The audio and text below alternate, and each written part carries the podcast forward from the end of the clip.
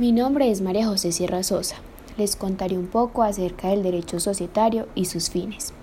El derecho societario es una rama del derecho privado que regula las situaciones que afectan a las sociedades y contratos asociativos.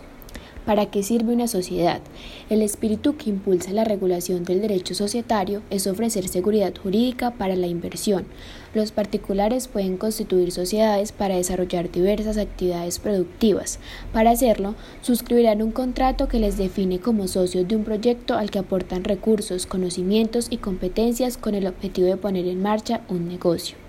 Vamos a ver unos claros ejemplos. La sociedad limitada.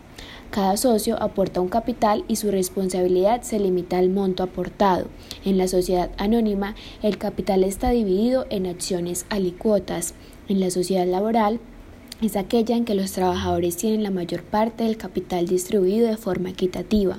En la sociedad cooperativa, los socios se agrupan voluntariamente con el objetivo de impulsar una actividad que sirva para satisfacer las necesidades de los propios socios.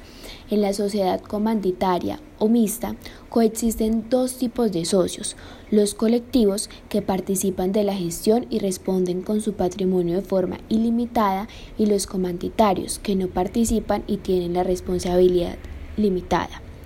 El derecho societario se encarga de definir la esfera jurídica de toda la vida de una sociedad mercantil, los pasos que hay que cumplir para constituir la sociedad, qué tipo de operaciones puede realizar y cómo se debe hacer para que sean válidas, los contratos que podrá suscribir con otras sociedades, los límites a la responsabilidad de sus socios y la propia disolución de la sociedad para poner en fin a la vida de la empresa. Muchas gracias.